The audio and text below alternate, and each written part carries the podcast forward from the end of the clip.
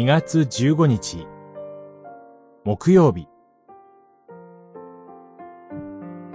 私たちの根本的な安全保障。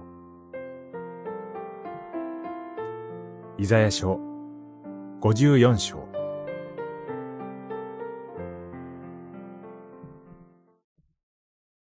どのような武器があなたに対して作られても何一つ役に立つことはない。これが主のしもべらの修行。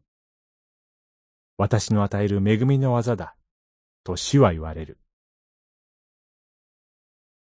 五十四章、十七節。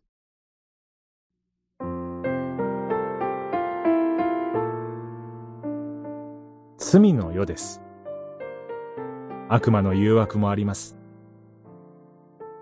主のしもべによる驚くべき贖いの見業によって救われた私たちも、惑わされてしまうことがあります。ですから、神は、私たちを目覚めさせようとしておられます。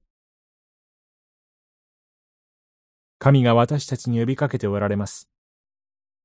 喜び歌え。歓声を上げ、喜び歌え。喜び歌う理由は、神がこう言われるからです。私の結ぶ平和の契約が揺らぐことはない。神の慈しみ、神の愛は、神の民から離れないのです。そして、約束されている三つのことに注目しましょう。第一は、外面的なこと、物質的繁栄です。第2は内面的なこと、信仰的な祝福です。特に覚えたいのは、第3の安全保障です。神の民を攻撃するどのような敵も勝つことはない。どれほど厳しく罪が求断されても、倒されることはない、と言われます。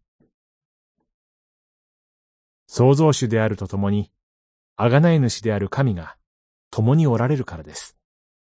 使徒パウロがこう言っている通りです。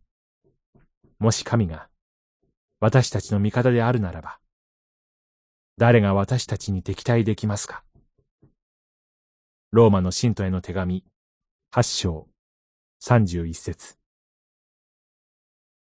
私たちは、私たちを愛してくださる方によって、輝かしい勝利を収めています。